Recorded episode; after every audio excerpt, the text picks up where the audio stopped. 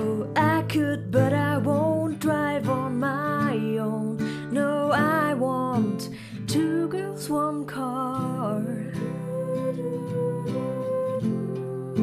Two girls, one car.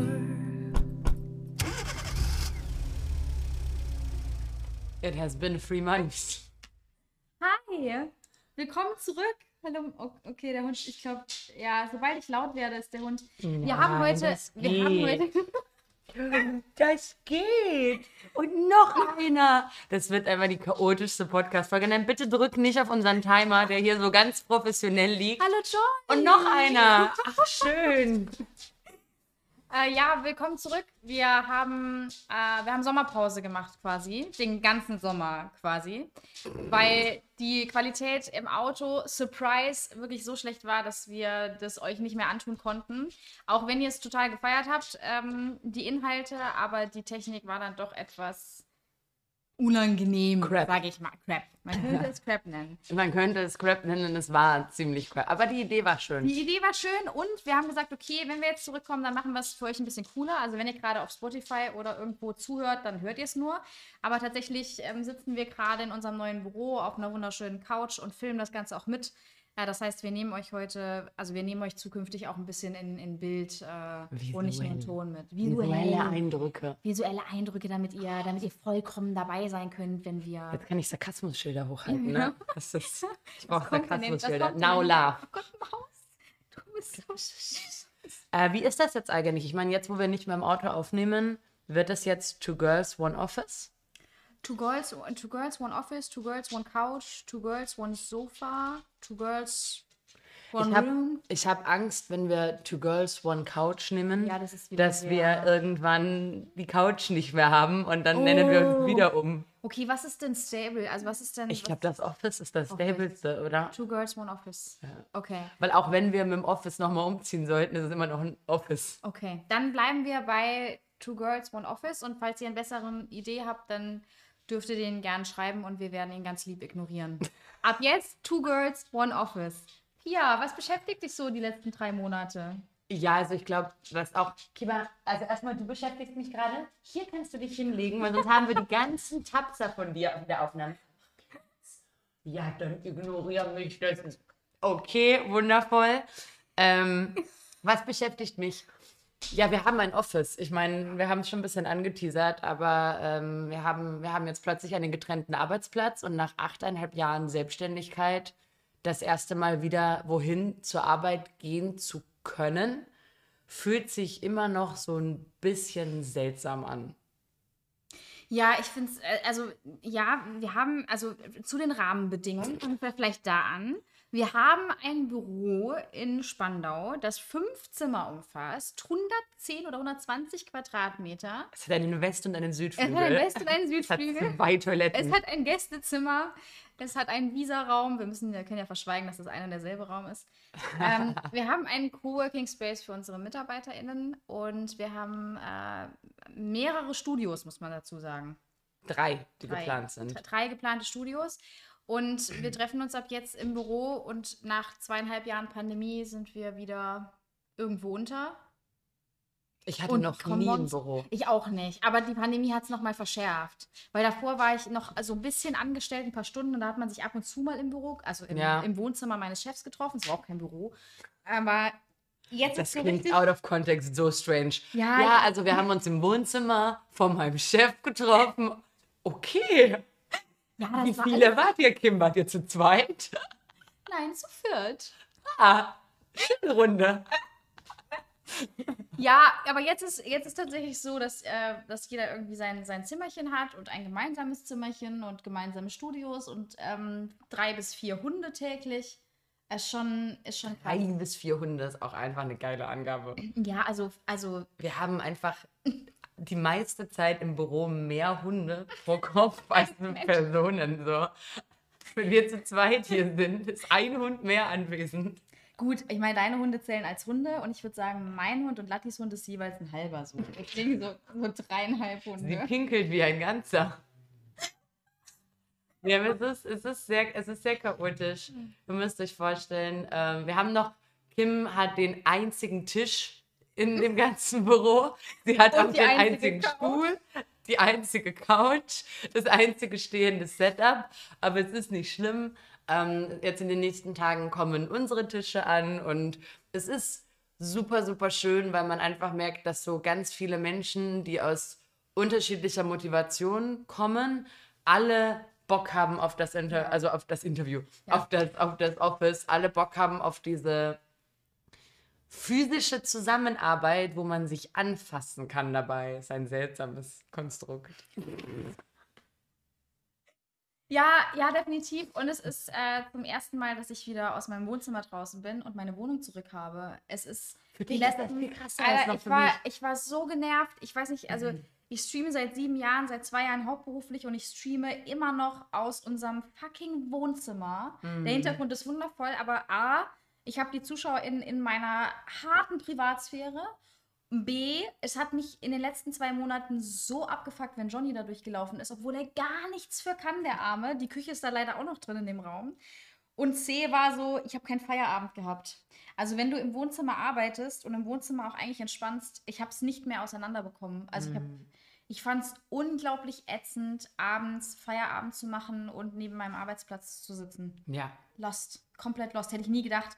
Und seit ich wusste, dass wir dieses Büro kriegen, weil wir haben jetzt anderthalb Monate drauf gewartet, wurde es von Minute, nee, du bleibst auf der Decke, du gehst jetzt nicht auf meine schöne Couch. Ich habe die Decke da extra hingelegt. Du kannst dich doch, nee, du bleibst jetzt, mal, auf die Decke, nicht neben die Decke. Du kannst dich, diese Decke ist, diese Couch ist Altmaus. Die wird wertvoller, je älter sie wird. Ich weiß, das ist mit dir nicht so. Mausi. Ich, ich werde diese Couch ganz langsam aufgeben in den nächsten Wochen, ich weiß das. Das ist okay. Das ist in Ordnung. Ja, genau so. Ja. Siehst du? Guck mal, Mama. Ich gar nicht drauf. Guck mal, Mama, die andere Frau auf der Couch streichelt mich auch. Es tut mir, es tut mir so leid für die Podcast-Hörer, die es Ja. nicht sehen, die es einfach nur, die es einfach nur hören. Aber das, das wird auch noch bestimmt ein bisschen, es wird nicht ruhiger werden mit den Nee, sobald Mathilda rastet aus, sobald du anfängst zu reden, das ist so, dann ist sie irgendwie dabei und auch telefonieren findet sie dann mega geil. Oh Gott, Joy. Oh Gott, ja. Oh, Mausi. Oh, Mausi. Ja. Okay, Work-Life-Balance. Das heißt, ich komme abends nach Hause Mhm. und ich habe einen Feierabend. Ja. Das ist richtig geil. Es ist cool, ne? weil auch das Ganze, also ich meine, ja, wir haben jetzt nicht mehr so klassisch ausgedruckt viel Papier oder sowas irgendwo, aber man hat, ich finde, wenn man den Arbeitsplatz sieht, dann assoziiert man ihn automatisch immer mit, was man eigentlich noch arbeiten müsste. Ja. Und ich meine, ich war da ja sehr, sehr viel privilegierter, weil ich habe ja, oder ich behalte mein Homeoffice-Büro immer noch zu Hause, weil ich habe dieses Glück, dass ich eben ein Zimmer extra habe. Ähm, aber auch bei mir war es so, dass ich gemerkt habe, ich, ich spiele ja auch in meiner Freizeit, spiele ich sehr, sehr gerne Computerspiele. Wer hätte das gedacht? Und ich habe irgendwann bin ich dazu übergegangen, nur noch auf dem Laptop im Bett zu zocken, obwohl ich halt einen mega geilen PC und ein mega geiles Setup Ja. habe, weil ich am PC sitzen sofort mit Arbeit assoziiert habe, Ja. obwohl die Arbeit so viel Spaß macht. Aber es ist nicht der gleiche Erholungsfaktor Ja. einfach so. Und das wird sich, glaube ich, auch krass ändern. Ist äh, bei mir tatsächlich ähnlich, weil ich äh, privat auch noch zocke, nur on-stream nicht, weil ich keinen Bock habe, on-stream zu zocken. Ähm, aber sehr zum Leidwesen meines Freundes haben wir in den letzten Monaten relativ wenig gespielt, weil ich halt abends keinen Bock hatte, noch an meinem, an meinem Arbeitsplatz zu zocken. Das heißt, ich habe jetzt im Büro von Johnny einen zweiten Schreibtisch mit einem, mit einem kleinen Setup nur zum Zocken. Das heißt, wir haben wieder unsere Abende, wo wir SimCity und Anno-Nächte und wir haben jetzt mit Stardew Valley angefangen. Ähm, wo wir das quasi, wo wir das quasi aufholen und wenn wir keinen Bock haben, rauszugehen, dann, dann haben wir abends wieder gemeinsame Abend. Also die Lebensqualität ist krass gestiegen in den zwei Wochen, wo wir hier in diesem Büro sind. Ist wirklich krass. Also, ja. Schön. Mega, mega Okay, schön. jetzt haben wir uns schon so gehypt. Magst du uns einen kurzen Abriss geben, was in diesen, in diesen Räumlichkeiten überhaupt stattfindet ab nächstem Jahr? Ich mache einen Abriss. Ähm, also, wie wir schon gesagt haben, wir haben fünf Zimmer, wir haben drei Studios. Man kommt quasi, man kann sich das, also einerseits haben wir einen Vlog, wo man es auch sehen kann, ne? also äh, weiter Werbung. Wir haben auf YouTube einen Vlog und eine Playlist, wo ihr actually auch Bilder dazu bekommt. Aber angenommen, ihr habt, wollt keine Bilder dazu, dann stellt man sich das so vor, man kommt in einen langgezogenen Flur und dieses ganze Büro öffnet sich ein bisschen wie zwei identische Lungenflügel. Also das ist ein ganz komisches, eine ganz komische Erkenntnis, aber man hat quasi einen langgezogenen Flur und man hat auf der rechten Seite hat man ähm, wie so eine Uhr aufgebaut, ein kleines Office, ein Badezimmer und ein größeres Zimmer und auf der linken Seite auch ein kleines Office, ein Badezimmer und ein größeres Zimmer und zwischen den zwei größeren Zimmern gibt es noch einen Coworking Space, der als weiteres größeres Zimmer agiert. Und um diesen Flur herum haben wir dann ein Tisch-Setup. Das bedeutet ein, ein Setup wirklich mit einem Fokus auf einen riesigen, schönen ähm, Secondhand-Tisch, den wir uns geholt haben für Magic Streams und Pen and Paper und Raclette, Vegan Käse-Testing und alles, was man auf Tischen sonst noch machen kann. Ähm, Coworking Space ist, glaube ich, selbsterklärend. Das ist für unsere MitarbeiterInnen, ähm, damit die auch eigentlich eigene Tische und alles so bekommen und man vor Ort mit ihnen zusammenarbeiten kann. Dieses wundervolle Zimmer, in dem wir hier gerade sitzen, ist äh, Kim, Kims wundervolles Studio äh, wo sie euch sicher gleich noch mehr dazu erzählt. Und äh, ich habe halt so einen kleinen Aufnahmeraum für mich noch, weil ich ja immer noch sehr viel einfach trotzdem game-technisch und so geplant habe. Ähm, und das, was ich als Zimmer habe, gibt es dann identisch nochmal für als Aufenthaltsraum, wenn man mal ein bisschen was ruhiger arbeiten möchte, wenn man ein Event hat und man eine Visagistin wo reinsetzen muss, wenn man jemanden hat, der weiß ich nicht, von weiter weg anreist und über Nacht mal ein, eine Couch braucht, wo er für ein Event übernachten kann, also so muss oder so. Ja. Genau. Und mein Raum wird ein Kaffeeraum quasi. Also hier kommt eine Espressomaschine rein, eine Bar, eine Couchgarnitur und das wird zukünftig das Reh-Café. Das wird das Haupt, ähm, das Hauptformat sein, was ich so ein bis zweimal im Monat gerne hätte wo wir dann über Themen wie Queerness reden oder über, ja, also ich, ich werde immer so zwei, drei GästInnen einladen, die unseren Horizont erweitern oder auch einfach Expertinnen in speziellen Bereichen sind.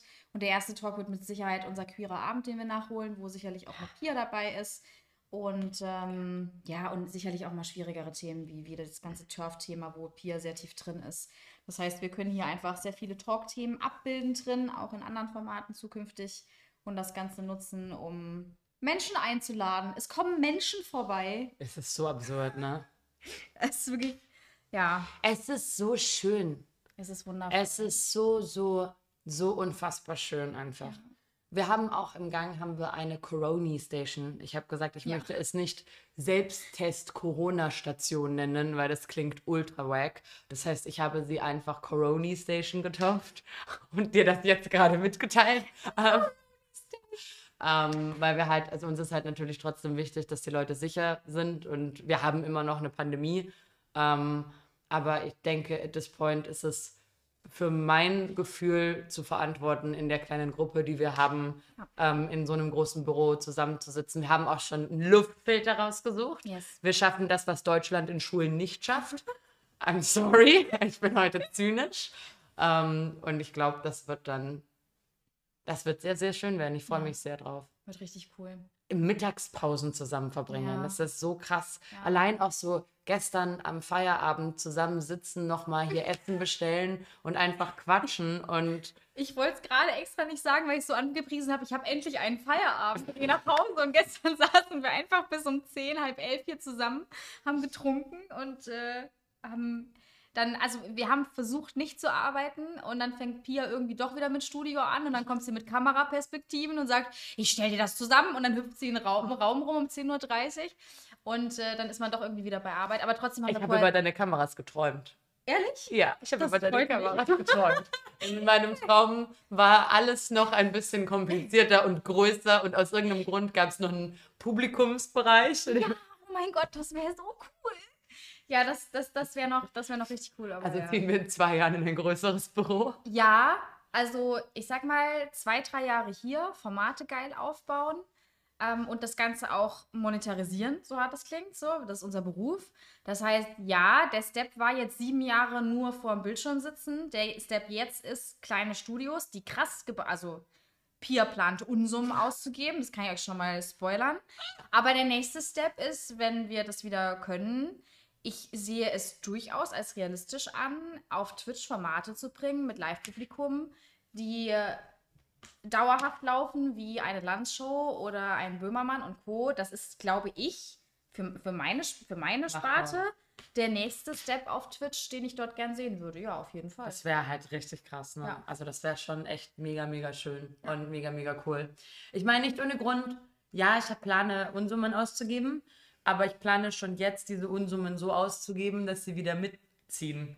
Ja. Also wir haben bei dem Tisch-Setup quasi, glaube ich, gerade sechs Kameras eingeplant mit so auch automatischen ähm, Schienen und Motor, wo die Kamera fährt. Also es wird super, super wild. Ähm, ich habe, ich, ich habe mit, äh, mit dir habe ich gequatscht über die, ähm, über die Puzzles. Die, wir einen Puzzle-Stream. Das einfach teuerste produzierte Crap-Puzzle-Stream-Ding ever. Und ähm, Beatrice und ich haben gestern darüber gesprochen, dass wir unseren Kochstream reetablieren wollen. Aber so richtig wack mit dieser Küchenherdplatte, die Ja, man auf geil. den Tisch stellen kann. Ja, und alles provisorisch auf dem Tisch. Und es ist halt keine Küche, aber es ist ein geiles Setup. Und es wird seinen Charme haben. Also geil wäre, noch eine mobile Bar zu haben für sowas, ne? Wo Zum du quasi anrichten, ja, und auch zum An Okay, das ist alles, also, aber das wäre. Also, Aber das funktioniert doch. Wir Ja. machen einfach ein. Du, du möchtest ja nicht kochen, du möchtest Nee. ja tasten. Ich setz Das mich an die bedeutet, Bar wir wir machen ein, wir machen ein Doppelformat. Beatrice und ich bringen unseren Kochstream. Das ist die Pre-Show, die Ja. geht irgendwie so drei Stunden. Und dann switchen wir auf deinen Channel und machen die After-Tasting-Show bei dir. Das und ist du ladest die Leute ein zum Testen. das ist fucking brilliant. Ich bin voll dabei. Komplett geil. Ja, Komplett wundervoll. geil. Ja, Ah. finde ich, find ich Hammer. Finde ich, find ich voll dabei. Ah, es ist großartig. Es wird richtig schön, ja. Es wird richtig schön.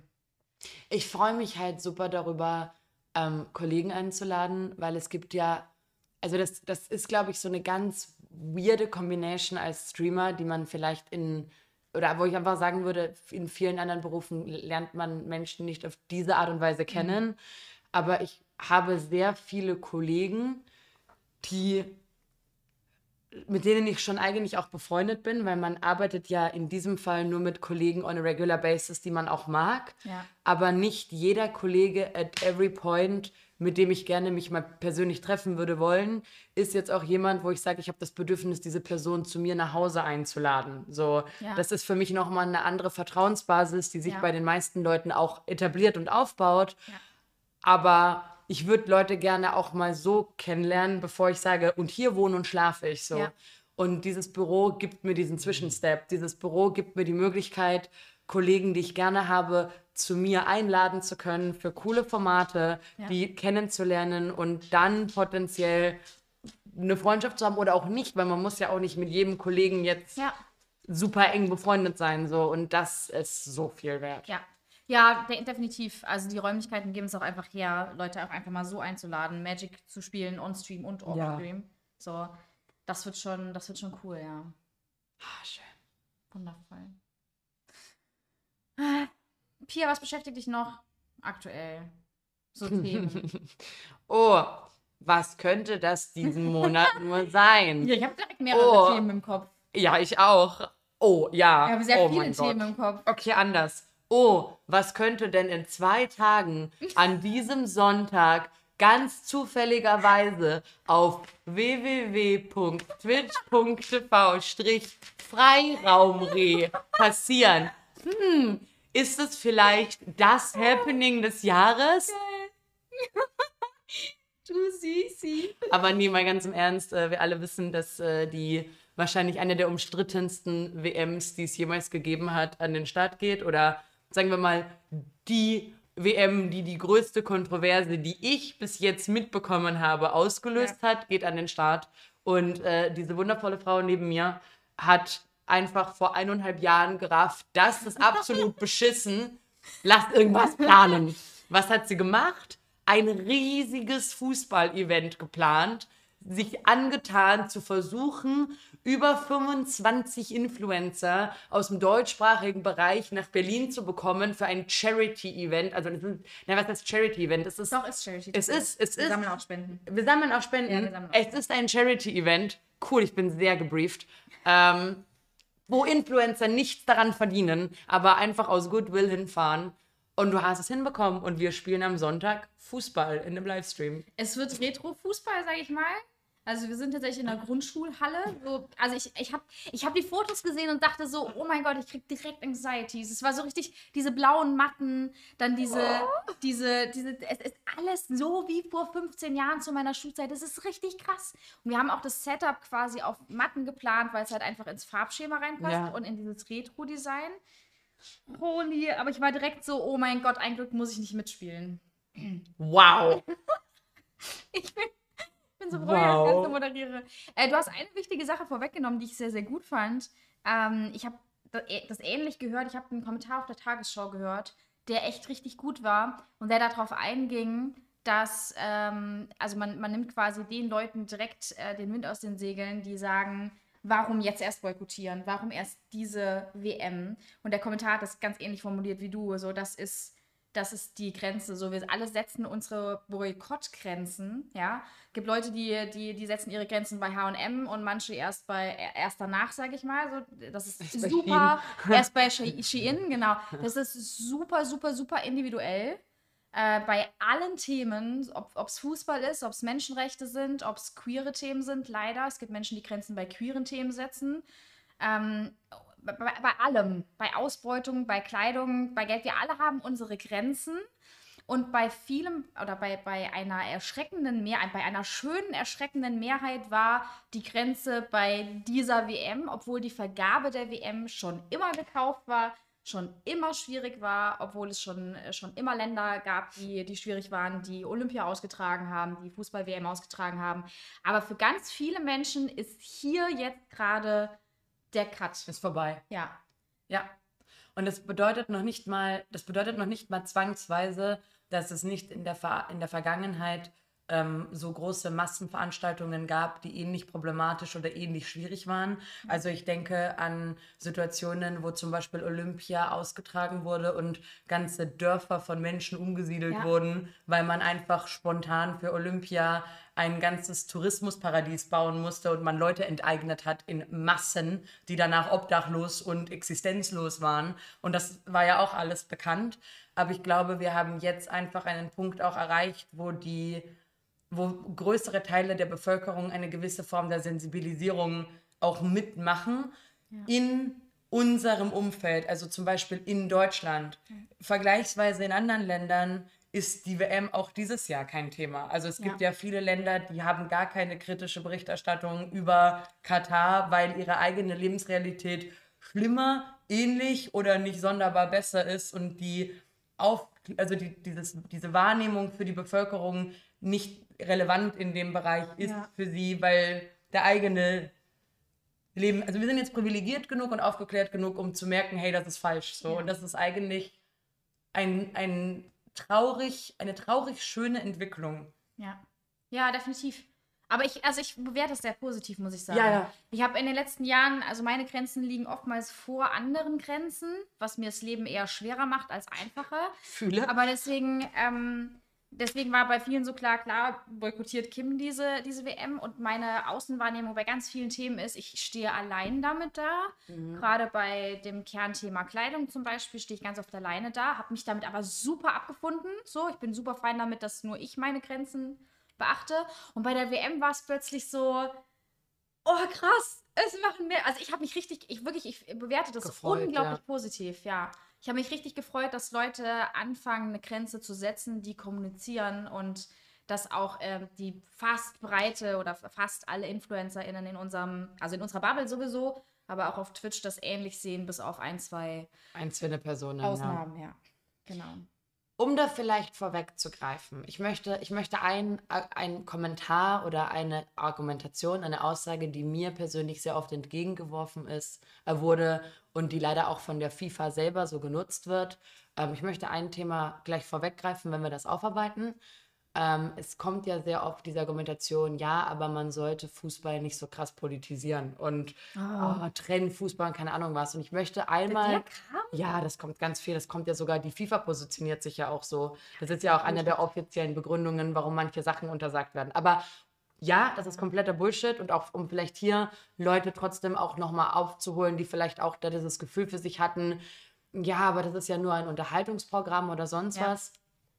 Internationale Veranstaltungen, die zwischen unterschiedlichen Ländern oder Gruppen, Vereinen, egal was, internationale oder intersektionale Veranstaltungen, die mit einer Art von Contest zu tun haben, sind und waren schon immer Politik. Ja. Und es ist völlig egal, ob wir über die WM reden, die EM, über die Olympischen Spiele oder den Song Contest. Ja. Alles davon ist immer politisch. Es hat immer etwas mit auch den politischen Situationen, der gesellschaftlichen Wahrnehmung von anderen Ländern zu tun. Es hat mit der Wirtschaft zu tun. Es hat mit der Demokratie und Nichtdemokratie von Ländern zu tun. Es hat sogar mit Kriegen zu tun. Olympia hatte ja auch ursprünglich mal das Ziel dahinter, dass es eine Zeit des Friedens wird, in der man Kriege pausiert und man nicht kriegerisch gegeneinander vorgeht. Das ist ursprünglich mal eine der Grundideen von Olympia gewesen. Das ist schwer politisch.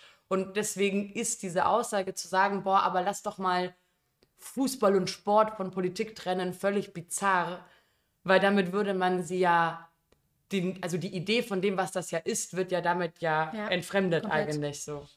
Äh, ergänzend dazu auch, ähm, es wird hochpolitisiert. Ich glaube, beim Eurovision Song Contest können es die meisten am besten nachvollziehen, weil da Punkte wirklich vergeben werden und die Beziehungen auch sehr klar dargestellt werden untereinander. Äh, was wir jetzt bei dem, der Fußball-WM ganz, ganz groß haben, ist, dass es Länder nutzen, sich damit reinzuwaschen. Also Katar hatte noch nie ein gutes Image. Katar ist antidemokratisch und äh, zeigt das auch nach außen hin und versteckt das nicht. Und die, das Einkaufen in diese Fußball-WM ist nichts anderes als sich reinwaschen von diesem, von diesem antidemokratischen äh, Bild, das sie nach außen präsentieren. Ja, das ist ein, ein Greenwashing, was ist das? Par Ein, ein, ein Regenbogenwashing, ich weiß es nicht. Also gerade queere Themen sind immer ich würde vorweg. würd sagen, es ist ein oberflächliches an die sogenannte westliche Welt an, Ja. also aneignen, um sich in der Weltanschauung als eigener Staat, so wie er ist, ähm, zu etablieren und auch quasi zu bestätigen. Ja. Auch vor allem in Kontrast zu den anderen Ländern drumherum, die auch im Konflikt stehen, weil sie ja auch, also das ist ja dieser große Unterschied, sie sind nicht bereit, ihre Monarchie abzuschaffen, sie sind nicht bereit für eine Demokratie oder für grundlegende Menschenrechte, aber sie, also sie orientieren sich vor allem die äh, Königsfamilie orientiert sich sehr krass nach dieser Offenheit dem Westen gegenüber aus, sei es aus wirtschaftlichen Gründen, aber auch aus diesem Bedürfnis in ihrer eigenen Unabhängigkeit und Individualität bestehen zu können als Ja. eigenes wichtiges Land. Ja. Ich meine, sie haben ja auch, als sie die WM bekommen haben, haben sie ja auch selber in Interviews gesagt, ähm, jetzt wird Katar endlich auf der Weltkarte gesehen. Ja. Und darum geht es. Sie wollen gesehen werden auf der Weltkarte. Wollen wir vielleicht ein paar Facts zusammentragen, warum Katar problematisch ist? Einfach mal so ein paar Hard-Facts für alle, die sich fragen, ja, okay, wir haben jetzt gehört, ich glaube, das mit den 15.000 ähm, Leuten, also 15.000 Arbeitern, die in den letzten zehn Jahren während den Bauarbeiten äh, ums Leben gekommen sind, denen das Leben genommen wurde, ähm, über diese, mit dieser Art von Bauarbeiten, das, das wissen die meisten. 15.000 ist die offizielle Zahl, das heißt, man schätzt, dass es potenziell noch mehr sein könnten. Ja.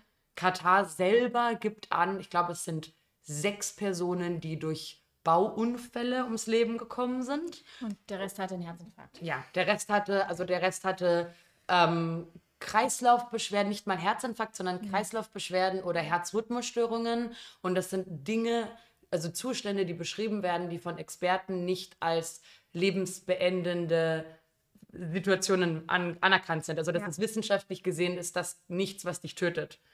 Ich finde, es, äh, tatsächlich, also ich, ich möchte es gar nicht in irgendeiner Weise ähm, äh, kleinreden. Ich finde es in der Diskussion, vor allem auf Twitter und in den sozialen Medien, immer ein bisschen sehr kurz gedacht, wenn wir uns nur auf diese, nur, ich, wirklich in Anführungszeichen, auf die Toten stürzen, weil äh, in, in dem Zusammenhang das Ganze auch immer ähm, äh, negiert wird, indem man sagt, naja, aber über die Laufzeit der Jahre sind das gar nicht so viele Tote. Ne? Es gibt diese Rechnungen. Deswegen finde ich es immer ganz wichtig, auch das System, auch das Kafala-System und äh, grundsätzlich Katar zu betrachten, warum es schwierig ist, dort per se eine WM stattfinden zu lassen, auch wenn keine Menschen dabei gestorben wären. Also auch die Menschen, hart gesagt, die das Ganze überlebt haben, äh, arbeiten unter den widrigsten Bedingungen, ohne jegliche Sicherheitsmaßnahmen, bekommen ihre Pässe abgenommen, sodass sie auch nicht wieder ausreisen können. Und man muss, glaube ich, auch verstehen, dass es nicht nur ein WM-Ding ist, sondern dass es einfach das System in diesem Land ist, dass das System darauf aufbaut, dass 300.000 Menschen sehr, sehr gut leben und drei Millionen Menschen das ermöglichen, indem sie ausgebeutet werden. Mhm. Es ist quasi das ist nicht mal, also das ist, das ist Kapitalismus im. Du kannst das eigentlich mit, du kannst es mit dem Mittelalter vergleichen, Ja. mit einem Sta Stand, also mit einem Standssystem. Du hast eben die Katari, das sind diese 300.000 Menschen, von denen du gesprochen hast, die die katarische Staatsbürgerschaft haben. Unter den Katari gibt es ein durchschnittliches äh, monatliches Einkommen von 20.000 Euro. Das ist der Durchschnitt, den die Katari haben. Ähm, Katari müssen keine Strom, keinen Strom zahlen, kein Wasser zahlen. Sie bekommen vom Staat Autos, Wohnorte gestellt. Sie müssten nicht arbeiten per se. Und das Wichtige, um auch nochmal hier das zu betonen, ist, diese Staatsbürgerschaft, die kannst du nicht einfach so beantragen. Das ist in vielen Ländern problematisch. Katar ist nicht das einzige Land, das das so macht. Bei, in Katar spezifisch ist es aber trotzdem so, dass Männer vererben die Staatsbürgerschaft. Nicht Frauen, nicht du bist dort geboren, sondern wenn ein Mann die katarische Staatsbürgerschaft hat, dann kann er diese Staatsbürgerschaft an seine Kinder vererben. Und das ist der einzige realistische Weg, eine Staatsbürgerschaft zu bekommen, außer du bist ein Millionär und Fußballer. Also so hart Ja. es ist. So ganz reiche Leute können eingebürgert werden, aber für den Normalsterblichen ist das eigentlich so nicht möglich. Das bedeutet, es gibt ganz viele Menschen, auch von diesen Arbeitskräften, diesen drei Millionen Arbeitskräften, die dort leben, ähm, die auch dort geboren sind, aber kein Anrecht auf eine Staatsbürgerschaft haben, sondern äh, basically als Ausländer in dem Land geboren werden, in dem sie sind. Ja. Und dadurch, dass sie diese Staatsbürgerschaft nicht haben, fehlen ihnen gewisse Grundrechte und Sicherungen, die du mit einer Staatsbürgerschaft hast. Und das ist zum Beispiel, dass du nicht einfach eine Arbeitsbewilligung hast, obwohl du dort geboren wurdest, sondern du brauchst einen katarischen Sponsor, der dir das Arbeiten ermöglicht. Das muss jemand sein, der die Staatsbürgerschaft hat. Und nur über den kannst du dir Arbeit ermöglichen. Und wenn du nicht arbeiten kannst, dann kannst du einfach über Nacht aus dem Land ausgewiesen werden, weil du keine Arbeit hast. Du hast kein Anrecht auf irgendetwas, selbst wenn du dort geboren bist und 20 Jahre dort gelebt hast, kannst du Pech haben, dein Sponsor hat keinen Bock mehr auf dich und du bist über Nacht auf der Straße und wirst in ein Land abgeschoben, in dem du noch nie warst.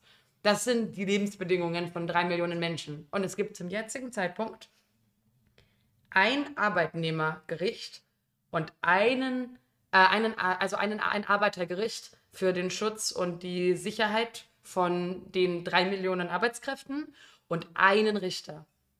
Krass. Einen einzigen. Und das ist entstanden durch die WM und durch die Vorwürfe in den letzten Jahren. Deswegen dürfen jetzt zum Beispiel Frauen, haben, haben jetzt seit zwei Jahren Männer nicht mehr als ihren offiziellen Vormund. Also da hat sich ein bisschen was getan. Und sie haben dieses Alibi-Gericht eingebaut für das Arbeitsrecht. Und die haben halt ähm, einen Richter gerade und laut der Arte-Doku, die ich jetzt letzte, Ja. letzte Woche geschaut habe, die ist äh, jetzt Stand dieses Jahr, haben sie in etwa so zweieinhalb bis 3.000 Fälle vom Arbeitsrecht, die reinkommen, quasi pro Monat. Und bearbeitet bekommen, im Monat bekommen sie in etwa 60. Und das bedeutet nur, dass es bearbeitet wurde. Das bedeutet noch nicht mal, dass dann Menschenrechte oder Arbeitsrechte oder sowas durchgesetzt wird. Das bedeutet nur, du hast Anzeige erstattet, weil dein Arbeitgeber dir deinen Pass abgenommen hat, dich nicht bezahlt hat, keine Urlaubstage ermöglicht hat, dich eingesperrt hat an deinem Arbeitsplatz, damit du nicht nach Hause gehen kannst, dich in deinem Arbeitslager eingemauert hat, so. Ja. Und das sind die, also das sind die arbeitsrechtlichen Bedingungen und das, das, das Leben. Und was wir auch noch haben, sind die Wert- und Normvorstellungen, gerade was, ähm, gerade was sexuelle Ausrichtungen und Co. betrifft. Also die ganze queere Community, ähm, die, die jetzt auch sehr hart thematisiert. Also das wird, glaube ich, gar nicht mal so thematisiert. Diese expliziten Arbeitsrechte und so. Man hört so ein, zwei Sachen aus den Medien, was sehr hart thematisiert wird, gerade auch, weil äh, das das war, wo sich einige Mannschaften mit Trikots und Armbinden und was einsetzen wurden, ist, sind die Rechte für queere Menschen. Ähm, und ich weiß gar nicht, warum, also ich, ich weiß gar nicht, warum so differenziert wird. Ich glaube, dass queere Themen, boah, das sind jetzt aber harte Takes. Also mich, mir stößt es ein bisschen bitter auf, dass in, bei unseren Mannschaften äh, eine Regenbogenarmbinde bevorzugt wird, weil man direkt ein nach außen gestelltes Zeichen hat, ohne dass man streng genommen den Mund aufmachen muss. Diese ganzen Grundbedingungen, die aber schwierig sind äh, in Katar, gar nicht thematisiert Mhm. werden eigentlich. Mhm.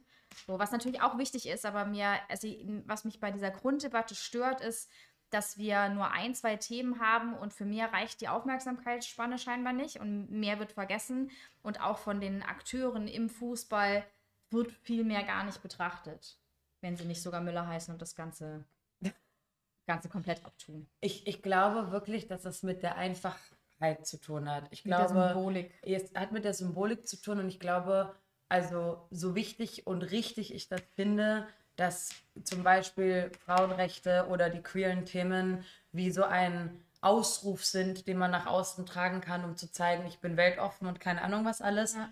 Es ist heutzutage viel einfacher, einer Masse von Menschen zu sagen, hey, homosexuelle Menschen werden dort als psychisch krank wahrgenommen, das ist ein Problem, Ja. als zu erklären, warum es ein Problem ist, wenn es nicht erlaubt ist, Gewerkschaften zu gründen. Ja, ja, das stimmt. Also ich, ich habe das ja auch den Leuten zum Beispiel erklärt, dass Gewerkschaften per se verboten sind, dass die Menschen dort kein Anrecht haben zu streiken.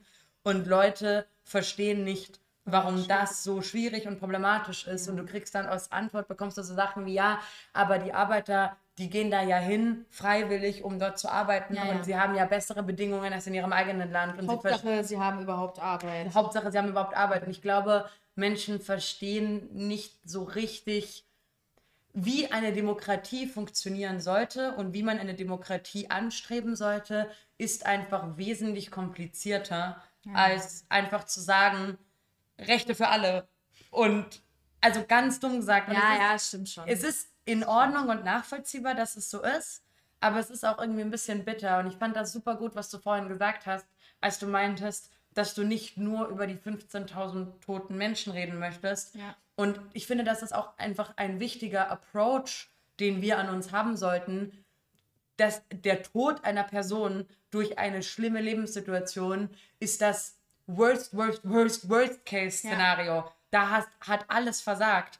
Aber die Problematik fängt ja nicht erst dann an, wenn jemand tot ist. Ja, so, genau. was Menschenrechte und Grundrechte sind, was Lebensqualität angeht und einfach auch das Wohlergehen von Personen ist ja einfach ja.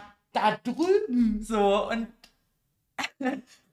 eigentlich absurd, dass wir darüber streiten, ob es 15.000, 16.000, 20.000 und 10 oder 10.000 Tote sind, während wir wissen, dass es Arbeitslager dort gibt, wo Arbeitende, die dort seit Jahren leben, abends nicht raus dürfen. Es gibt Sicherheitskräfte, die kontrollieren, dass diese arbeitenden Menschen diese Arbeitslager, die mehrere Kilometer außerhalb dieser schönen Städte liegen, dass diese diese nicht verlassen Ja. abends, weil sie diese Menschen nicht in ihren schönen, sauberen Paläststädten haben wollen, wo die Polizei gerufen wird, wenn sie abends ihre Betten verlassen und wo einfach während Corona die Leute in diesen Arbeitslagern eingesperrt und eingemauert wurden, weil sie Angst hatten, dass diese Arbeitslager Corona in die echte katarische Bevölkerung tragen. Also das sind Umstände, die sind ja insane. So.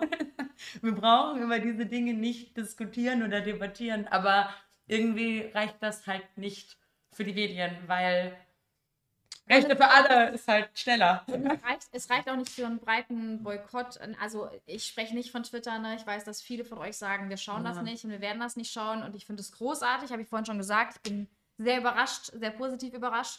Aber es reicht nicht bei, bei Akteuren, bei Menschen, die über uns stehen, Mhm. die was bewirken könnten, weil wir müssen gleich noch drüber reden, was der Boykott überhaupt bringt und was das für ein Zeichen sendet, aber was für eine Auswirkung das auch überhaupt hat.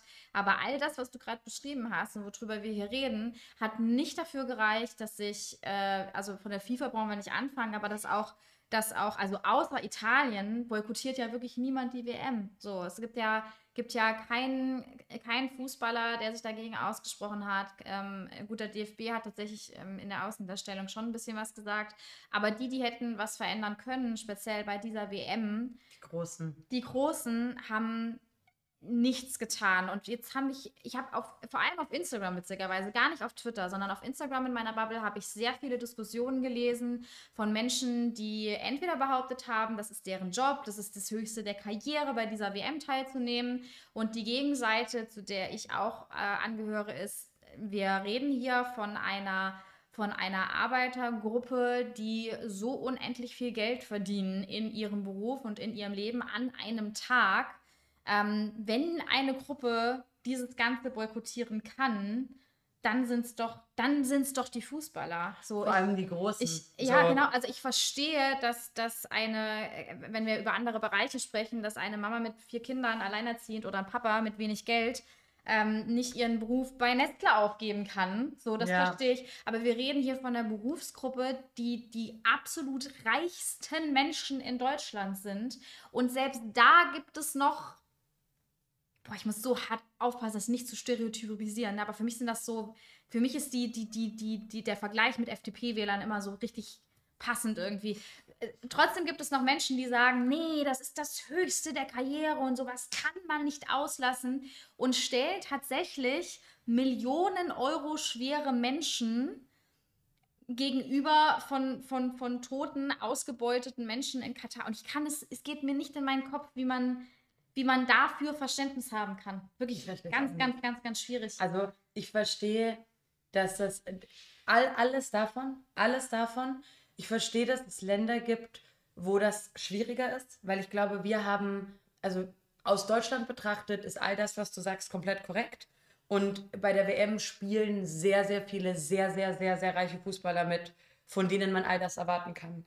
Gleichzeitig gibt es bei der WM auch Menschen, die nicht so übertrieben viel Geld verdienen. Es gibt Fußballnationen, die in kompletter Armut sind. ja, Und dort habe ich noch ein anderes Verständnis dafür, weil für viele von den Sportlern ist wirklich auch die WM die Sichtbarkeit international, die sie sich bauen, weil Fußball die einzige Möglichkeit ist, aus der Armut zu kommen und sie damit ihre ganzen Familien ernähren. Aber das betrifft halt kein Messi mehr, das betrifft kein David Beckham. Und vor allem, so. vor allem sind diese Nationen auch irrelevant.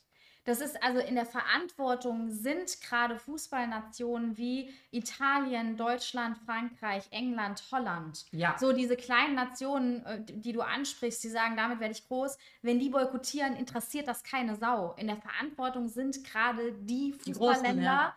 die äh, auch die auch eine gewisse Politik in dem Land, also wir sind eine Fußballnation, so Autos und Fußball. Mehr haben wir nicht als Kulturgut. Und wenn wir als Fußballnation sagen, wir fahren bewusst nicht zur WM, hat das eine Auswirkung. Das hat eine Auswirkung, während irgendein kleines Piepland Ja, wobei man sagen muss, du hast ja auch zum Beispiel Brasilien oder Portugal und so weiter, die ja auch Ja, große, große Fußballnationen sind. Und ich würde auch sagen, also ich glaube auch in Brasilien, also auch wenn Brasilien zum Beispiel sowas komplett per se boykottieren würde, ähm, wäre das halt krass so. Ja. Es wäre für die Fußballfans, Ja. glaube ich, krass. Aber die Menschen, die zum Beispiel darüber kommen, die sind nicht alle so Aber erst recht, weil sie das nicht sind, sehe ich gerade, also bei vielen Themen kann man drüber streiten, Ja. bei dem Thema nicht. Deutschland ist gerade Deutschland eins muss. der wenigen Länder, die in der Verantwortung sind. Deutschland müsste, ich Ja. glaube, das kann man einfach unumstritten Ja. sagen. Deutschland müsste eigentlich boykottieren. Und ich frage mich einfach, ich, ich kann mir nicht vorstellen, dass eine ganze Fußballmannschaft an deutschen Fußballern so wenig Rückgrat hat. Ich frage mich einfach, gibt es hier Verträge?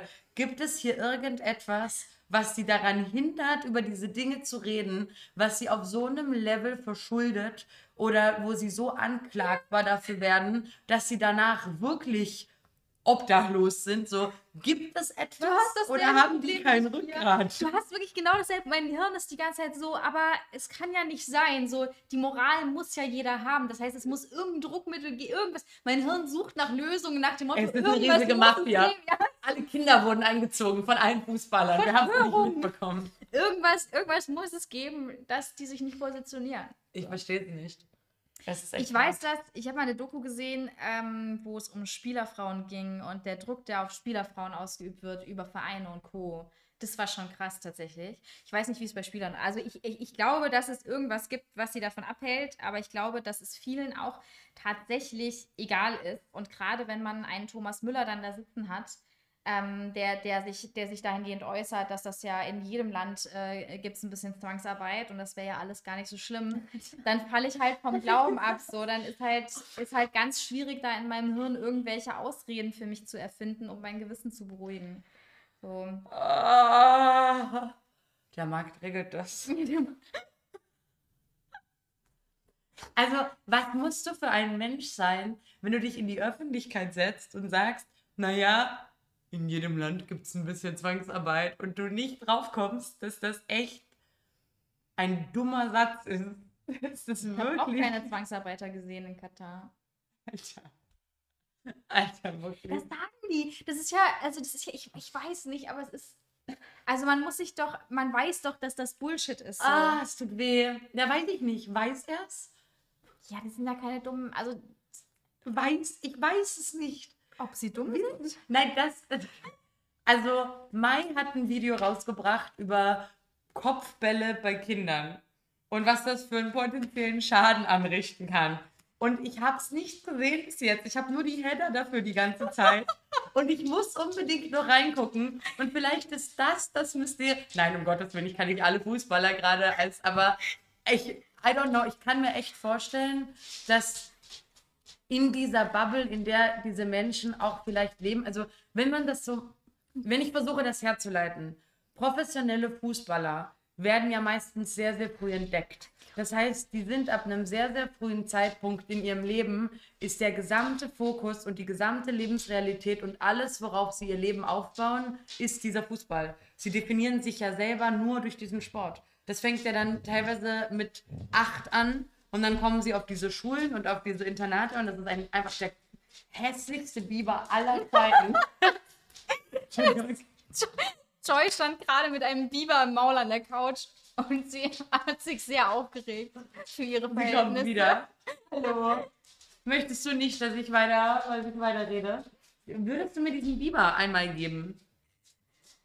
Darf ich den kurz haben? Nein. Bitte. Bitte. Oh. Das ist sehr süß. Ja, Mathilda Seht ihn verloren. euch an. Er ist so cursed. Wirklich. Er ist so Er hässlich. er ist so hässlich. Bitte sehr, Madame. Vielen lieben Dank. Hier haben Sie wieder. Ja, gestreichelt wirst du auch. Nee, aber also ich glaube wirklich, wenn du dein ganzes Leben darauf aufbaust und alles in deinem Leben sich nur darum dreht, dass es wirklich schwer fallen kann, was anderes zu sehen, was anderes wahrzunehmen. Hast du dir mal Dokus von über Fußballer angeguckt? Über einzelne Fußballer? Ja, ja. Nee, Ich habe das, also ich habe das jetzt quasi mit Kalle ganz viel gemacht, weil er ja auch jemand ist, der Fußball sehr liebt und Ja. sehr wertschätzt. Und dadurch habe ich jetzt das erste Mal in meinem Leben Dokus über Fußballer geguckt. Sei es über Lionel Messi, über wirklich große aus der jetzigen Zeit oder halt aus, aus der früheren Zeit, über, ich möchte jetzt keine Namen sagen, weil sonst werden die Leute hier sagen, du sprichst das falsch aus, aber halt auch wirklich so Ikonen, die auch über die WM und so groß wurden und zu richtigen Legenden wurden. Und diese Menschen leben für diesen Sport. Ich glaube, das muss man wirklich verstehen, dass es gibt nichts, was wichtiger ist. Gar nichts. Ihr ganzes Leben ist voll nur aus Fußball. Auf einem, auf einem Level, das ist halt crazy. Und ich glaube nicht, dass diese Menschen alle dumm sind oder so Nein, oder unempathisch. Nee. Ich glaube, also ich meine jetzt nur, um nochmal das aufzuarbeiten, dass ich diese Witze mit den Kopfbällen gemacht habe. Ich glaube wirklich einfach, dass die in so einer Bubble sind, nur umgeben von anderen Leuten, die auch alle nur Fußball spielen, Ja. von Managern, die alle nur Fußball sehen, von Familien, Fußballfrauen, die ihr ganzes Leben daran anpassen, dass diese Männer Fußball spielen und mit ihnen um die Welt reisen, Ja. teilweise da alle zwei, drei Jahre den Standort wechseln. Alles in ihrem Leben baut sie als First, also Main Character Syndrome auf, Ja. dessen ganzes Leben diese Fußballkarriere ist. Und ganz viele von denen haben ja auch massive Probleme, wenn die Fußballkarriere dann vorbei ist irgendwann, dass sie gar nicht wissen, Was? was die jetzt machen sollen. Und ich glaube wirklich, die kriegen das nicht eingeordnet. So, die, die, für die ist das wirklich undenkbar, eine WM auszulassen, weil alles in ihrem Leben ihnen sagt, auf diese WM hast du dein ganzes Leben fokussiert. So.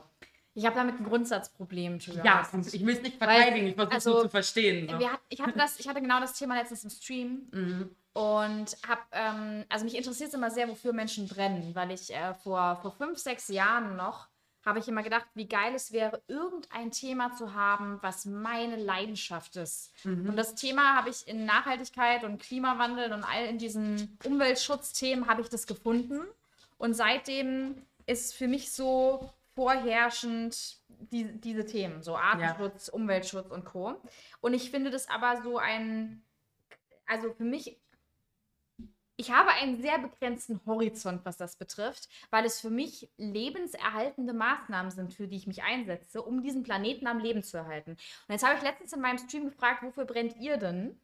Und ich habe jemanden gebannt, der geschrieben hat Anime. Ich habe ihn direkt wieder entbannt, nachdem ich mir habe erklären lassen, dass es Menschen gibt, die nur für Animes brennen. Ich schaue auch Animes. Ich mag Animes auch, aber es ist nicht meine Leidenschaft. So. Und ich habe wirklich eine halbe Stunde gebraucht, bis mein Streamchat mir erklärt hat, dass es Menschen gibt, die eine Leidenschaft haben für Themen, die ich persönlich als Hobby und im Großen Ganzen als belanglos betrachte. Und deswegen fällt mir das bei Fußball auch ganz, ganz schwer. Und ich weiß, dass ganz viele Leute mich jetzt hassen werden. Aber bei Fußball fällt es mir auch ganz schwer, Ja. das über Menschenrechte zu setzen, weil das meine Leidenschaft ist. Das kann ich ganz, Ich ganz das schwer akzeptieren. Ja, ich kann das auch nicht. Also ich tut mir super, also fühle ich alles. Ich fühle alles von dem, was du sagst. Als du das mit dem Anime gerade gesagt hast, ich habe so richtig Wut gespürt und dann war da dieser Reflex, also dieser Reflex in mir, der gesagt hat, du hast jetzt kein Recht darauf, auf eine Person deswegen wütend zu sein. Aber in mir war so, Alter, das ist jetzt, also. Gibt es nichts Wichtigeres in deinem Leben? So, aber es ist. Und es ist so schlimm, weil eigentlich ist es so bewertend zu sagen, gibt es nichts Wichtigeres. Ja, so. Aber es, ist steht mir nicht zu. So, Es steht ne? einem nicht zu und es, es legt einen selber dann auch irgendwie darüber, über die Wertigkeit von anderen Menschen, wenn man sagt, ich maße mir an, zu beurteilen, was wichtig ist und was nicht. Und ich sitze hier und ich maße es mir trotzdem an, aber ich sollte es nicht tun und es ist nicht gut, Ja. dass ich es tue. Aber es ist auch so schwer, dass, also ich, ich verstehe diesen Struggle, den du da hast, auf jeden Fall. Ich möchte ergänzen, dass ich ihn nicht gebannt habe, weil er Anime gesagt hat, sondern weil ich gedacht habe, dass er mich verarscht. Ich habe ihn gebannt, nicht weil, also es ist jetzt nicht schlimm. Wir haben danach noch über Vorbilder gesprochen, da hat auch jemand Naruto gesagt, das habe ich auch nicht nachvollziehen können. Ähm, aber ich habe ihn nicht gebannt, weil ich das doof fand, sondern weil ich dachte, er veräppelt mich tatsächlich. Okay. Naja. Nee, ich verstehe das. Ich, ich kann das verstehen. Ich glaube, was ich da super interessant finde, das ist auch was für eine ganz eigene Folge, ist ähm, die Herausforderung, die die Menschheit und auch einzelne individuelle Menschen damit haben, sich mit Dingen auseinanderzusetzen, die unweigerlich frontal auf sie zukommen, die sie alleine nicht verändern können. Und ich glaube, das ist dieser Bereich. Also ich glaube, dass eine Person, die sagt, ich brenne für Anime, ich brenne für Naruto oder ich brenne für mein Pferd oder egal was es ist und das ist so mein Lebensinhalt. Ich glaube nicht, dass alle Menschen, die das für sich sagen, einfach nur ignorant sind und sagen, das ist das Wichtigste für mich, sondern ich glaube, dass es wirklich unfassbar schwierig ist, zu lernen, sich damit abzufinden, sich on a everyday basis mit Dingen auseinanderzusetzen, die so dermaßen schlimm sind, die du nicht verändern kannst und einfach zu akzeptieren, scheiße. Ja. Und das ist einfach viel. Und ich glaube, dass es Menschen gibt, denen fällt das von sich aus vielleicht leichter als anderen Menschen. Wobei ich eigentlich diese Narrative nicht so gerne habe, weil es gibt, also ich habe oft das Gefühl, dass mir auch gesagt wird, ja, Pia, aber du kannst von anderen Menschen nicht das erwarten, was du machst, weil das schaffen Menschen nicht und für andere ist das schwerer und es, finde ich, wertet das ab, was ich tue, Ja. weil Leute suggerieren, dass es mir leicht fallen würde und das tut es nicht. Ja. Es ist eine alltägliche Herausforderung und auch mich belasten diese Dinge halt massiv. Aber ich habe halt diese Priorität und die Werkzeuge, die ich halt in meinem Leben gelernt habe, nutze ich, weil ich diese Wichtigkeit für mich sehe. Und ich muss Ja. aber akzeptieren, dass es Menschen gibt, die entweder ihre Priorität anders legen oder diese Werkzeuge vielleicht einfach in dem Sinne noch nicht haben. Ja. Zu sagen, ich lese acht Stunden lang über den Krieg im Iran Ja. und dann schalte ich ab und schaffe es in irgendeiner Weise einen Feierabend zu haben, ohne mich weinend in eine Dusche zu setzen. Ja, So. ja, ist bei mir genauso so, ne? Also äh, ich glaube, wir beide behandeln sehr, sehr schwierige Themen und beschäftigen uns sehr viel mit diesen Themen, gerade Thema Iran, auch aktuell immer noch Thema Ukraine und, und, und, und, und. Ähm, und ich, ich glaube, den Leuten, die Leute kriegen aber auch nur das geballt mit, so, dass wir unsere Off-Tage haben, dass wir unsere Stunden Gedanken verloren auf der Ranch haben, weil du gerade auf Pferde angesprochen hast, so, das haben wir auch alles. Nur das Core-Thema, was einfach auch unsere Arbeit beinhaltet, ähm, sind uns halt mit schwierigen Themen und, und Klimawandel und Klimaschutz und Co. auseinanderzusetzen. Sowas gehört halt einfach zum Beruf dazu. Ja. Wir, wir verbuchen uns einfach unter Leidenschaft für den Beruf. So. Aber der Beruf ist ja entstanden aus der Leidenschaft und nicht Ja, ja, andersrum. durchaus. und das finde ich halt auch wichtig hier anzubringen, weil ich auch immer wieder von Leuten gehört habe, ja, aber das ist halt auch leichter, wenn das der Job ist. Naja, wir haben uns diesen Job ja selber geschafft. Es ist so. leichter, weil wir mehr Zeit aufbringen im Rahmen unserer Arbeitsstundenzeit, uns zum Beispiel zu informieren. So, Mhm. das, das, das, das, das, äh, das nehme ich gern an. Das haben äh, Leute auch schon oft gesagt, Ja. dass sie es gut finden, dass wir die Themen onstream behandeln, damit sie es selbst mitbekommen, weil sie halt einen 8-Stunden-Job haben, wo sie andere Sachen machen Und dann sich vielleicht nicht noch informieren können. Kinder und dann ist Exakt. sowieso Ende. Ja. Also Ja. Endgegner Kinder. Ich habe ich hab die These, ich habe mit meinem Dad darüber geredet, dass man Kinder sehen kann wie ein, mein Leben ist zu leicht. Ich würde gerne einen Schwierigkeitsgrad hochstellen. Let's go, ich Und Kinder schwanger. sind Dark Souls im Ja. Endeffekt. Du Ja. stellst, du spielst N plus 1 und mit jedem Kind, das du hast, stellst du einfach alles höher, weil das Leben ist nach wie vor schön und es ist, kann wundervoll sein und es kann leichtere Momente geben, aber alles hat N plus 2. Es tut mir so leid für die Geräuschkulisse, Leute. Kiba und Joy haben gerade ganz viel Spaß und nicht das, was ihr jetzt denkt. Wir haben einfach. Wir haben fünf Zimmer und diese Hunde liegen einfach neben dem Mikrofon und spielen im Liegen. Aber sie sind auch zu faul, aufzustehen und richtig zu spielen, ne? Es ist ein, ein Kopfspiel. Es ist kuscheln. Es Es ist, ist schon ist- fucking sweet, ey. wir brauchen, ich sehe gerade, wir haben einen Fehler gemacht in unserem Setup. Was denn? Das fixen wir nächste Ja, man Woche. sieht's nicht, ne? Nee, wir, wir werden eine, eine Hunde-GoPro Ja. aufstellen Sehr gut. und werden einfach die Hundeszenen nochmal separat veröffentlichen. Und einfach Hundeszenen zum Podcast. Äh. Ja, das war aber ein schöner Abschluss. Props an alle Eltern da draußen. Ja, Da werden war ein sie- wilder Sprung. ne? Hat sie nicht gesagt. Ah. Ja, war, war, war wirklich ein wilder Sprung von, Ja. von Pandemiebüro über. Ja, es freut uns auf jeden Fall wieder da zu sein, ey. Ich habe richtig Bock. Also wir haben, ähm, wir saßen trotzdem genauso viel im Auto wie vorher und haben unendlich viel geredet. Und ich glaube, in den letzten Monaten haben wir so circa 20 Mal gesagt, oh mein Gott, wir müssen unbedingt wieder Podcast machen. Wir sind wieder da. Viele Themen, ja, viele Themen werdet ihr quasi nicht mehr bekommen, weil wir sie schon ausdiskutiert haben und ausbesprochen haben. Ja. Oder halt in noch durchdachterer Variante, weil wir es Ja. schon ausdiskutiert True, haben. ja, wir haben eine Liste, ne? Ja. Wir können einfach Dinge, über die wir schon mal geredet haben, uns damit reinsetzen und sagen, hallo Kim, Genau. wie stehst du heute zu diesem Thema? War das nicht Was vor hat zwei sich Monaten entwickelt? anders? Was ist Äh. deine neue Einschätzung? Es ist schön, wieder da zu Es ist sein. Es ist wirklich sehr, sehr toll. Ihr dürft uns gerne, wenn ihr das gerade auf TikTok seht oder sonst wo, dürft ihr uns gerne Themenvorschläge machen. Wir haben zwar eine sehr lange Liste, aber falls es irgendwas gibt, wo ihr sagt, da hätten wir gerne mal äh, Pias oder Kims Meinung zu oder eure gemeinsam, diskutiert doch mal darüber. Das können auch belanglose Themen sein, ja. Also wir haben sehr viele Themen, die uns sehr beschäftigen, aber ihr dürft uns gerne auch mal total belanglose Sachen fragen. Wie, wie steht ihr eigentlich Wie steht zu, jetzt so Anime? zu Entschuldigung. Was ist euer Lieblingsanime? Äh, gerne, gerne belanglose Ja. Themen. Ähm, vielleicht kriegen wir mal eine Podcast-Folge ohne harte Themen. Falls irgendwann mal nichts passiert auf der Welt. Ich wollte gerade sagen, man könnte über Pferde reden, aber Nee, das ist nicht. eine Katastrophe. Nein, das ist ganz, ganz schlimm. Lass uns bitte nicht über Pferde reden. so, wir sitzen hier übrigens in Pferdeklamotten, weil wir fahren jetzt gleich auf die Ranch. Wir haben heute quasi unseren Off-Tag. Und ähm, ja, Wie Abschlussworte. Abschlussworte. Ich mache heute ausnahmsweise mal keinen Spruch. Okay. Stattdessen möchte ich nochmal den gezielten, ungenierten Aufruf machen. Wir sind jetzt in diesem Off- Office und wir haben jetzt einen gemeinsamen Vlog, einen Office-Vlog.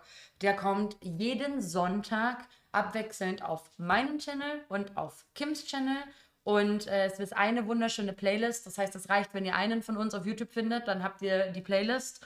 Und äh, wir nehmen euch einfach mit durch unser Arbeitsleben. Yes. Also alles Mögliche von wie dieses Büro langsam entsteht, wie wir Setup bauen, wie wir Sachen besorgen. Wenn wir Gäste hier haben, ihr kriegt einfach ein kleines Behind the Scenes, wie hier alles im Hintergrund läuft, eine Roomtour, eine Techniktour, alles was in die Richtung geht. Ähm, wir würden uns mega freuen, wenn ihr da vorbeischaut und wenn ihr uns direkt auf YouTube in die Kommentare von dem Video reinschmeißt, was ihr gerne sehen würdet aus dem Office, was euch interessieren würde und ähm, falls ihr Ideen habt, ähm, was wir in dem Office-Vlog machen sollen. Wundervoll. Einen schönen Freitag euch. Kommt gut ins Wochenende. Tschüss!